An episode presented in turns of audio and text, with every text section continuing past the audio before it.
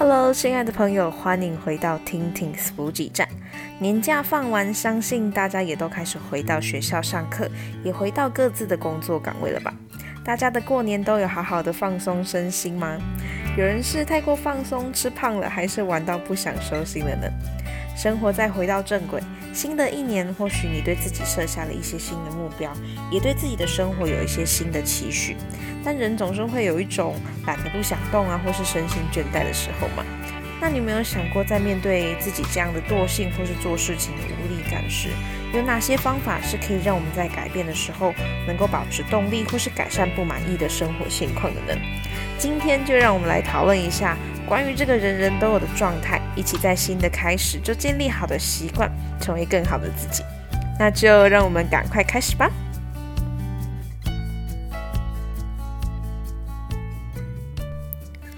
有句话说，懒惰是一个很奇怪的东西，它让我们以为是在休息，让我们感到安逸舒适，但是时间久了，却发现实际上它却为我们带来无聊。倦怠和消沉的感觉，让我们渐渐对自己坚持下去的动力产生怀疑，也产生矛盾的情绪。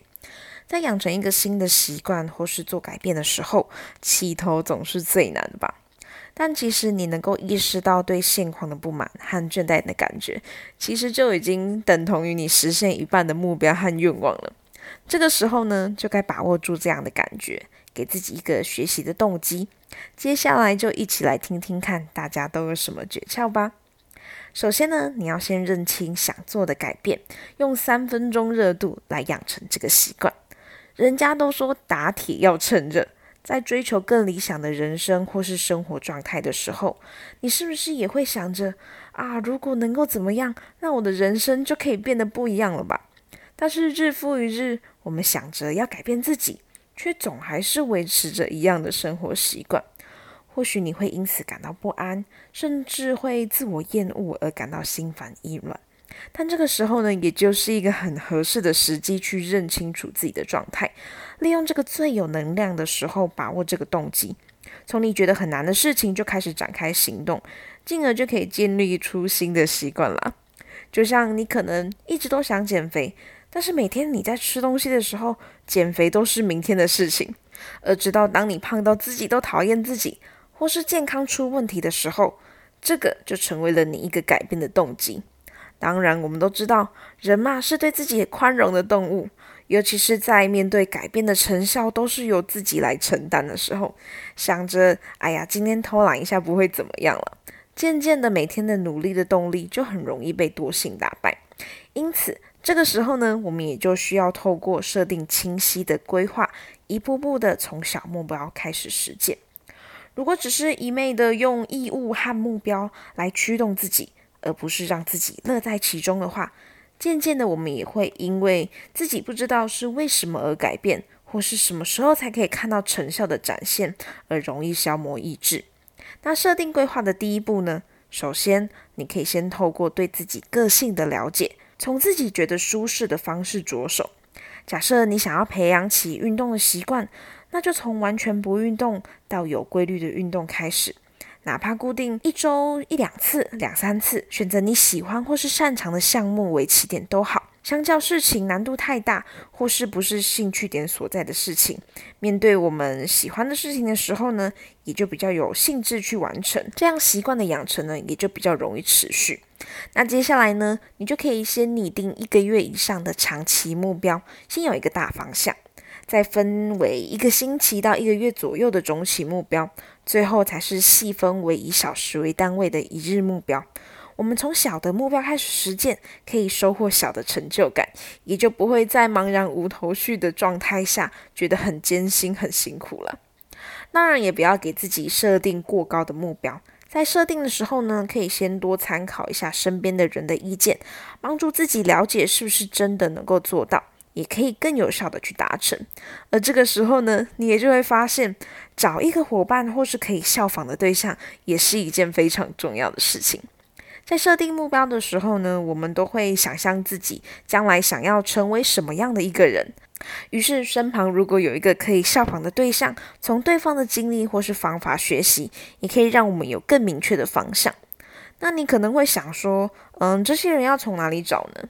其实我们可以透过参加相关的社团，找到志同道合的朋友，像是一些读书会啊、晨跑啊，或是登山团体等等。在这样的群体当中，你更容易的可以找到与你有相同想法的人，就可以一起实践，成为伙伴。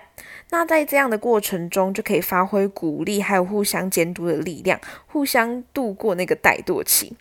建立的习惯呢，有了环境氛围的支撑，相较于在社交中，你总是与一些无所事事的朋友在一起。如果你的身边总是环绕着做事积极、充满正能量感的人，渐渐的，我们也会变得拥有积极、乐观、进取的心态。像我自己在大学的时候，就和朋友相约一起去参加那个路跑的活动。原本没有规律运动习惯的我们，也更没有长跑体能的我们，就相约每天一起慢跑，从很小很小的目标开始实践。就从原本一公里都气喘吁吁的我们，到每天至少跑三公里，随着不同的阶段去增加训练的呃项目，那直到达成目标。在这一年当中，我们当然会有怠惰啊，就是。有冷飕飕的寒流那种天气啊，还有就是可以一直吃东西那种长假，但是都因为有伙伴互相的陪伴和成长，在这样良性的监督和鼓励之下，我们最后都一起达成了目标，也使这个规律的好习惯可以持续。那如果今天你发现你身边的朋友或是环境都没有办法改善你的惰性的时候，或许你就要开始反思，是不是你已经对于当初这份动机的感受感到模糊了，或是在琐碎的日常中，因为你很忙碌而遗忘掉，失去了这个目标的感觉。这个时候呢，你就要多为自己想一些，静下来去思考，仔细想想，都坚持这么久了，放弃和怠惰就很可惜之前的努力啊。如果要这样子过得不踏实，不如现在就起身行动，完成该做的事情。那今天的你反而会为自己感到自豪，也会收获满满的成就感。我们都知道，离开学校之后，生活就再也没有人会逼着我们要考试验收，一切都是自发性和自主性的学习。当然，我们不用去强迫自己，永远都要用正面的力量去面对所有的事情。但我们也要意识到，当自己一再的拖延，而使自己庸庸碌碌的过着生活的时候，这样麻木的度日才是真正的虚度时光。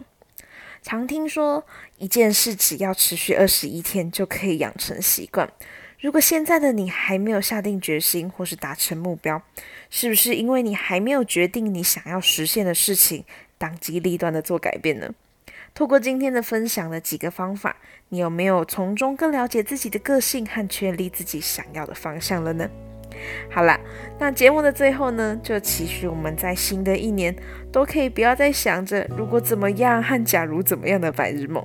不然再过个五年、十年，我们一样没有办法实现自己的梦想和目标。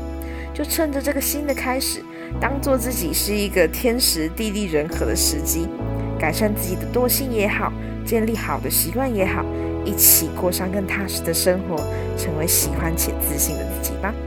那今天的分享就到这边喽。最后还是要谢谢你再次收听我们的节目。如果你喜欢我们，欢迎你在 Instagram Story 标记我们，或是在 iTunes 帮我们打新留言，就可以把故事分享给更多的朋友，让更多人可以听到这个节目喽。那如果你想听听听 Spooky 站分享什么样的特辑，也欢迎你来私讯小盒子来跟我说哦。最后，别忘了好好谢谢今天的自己，带着动力继续新的一周吧。我是 Ting，听听 Spooky 站，我们下周见。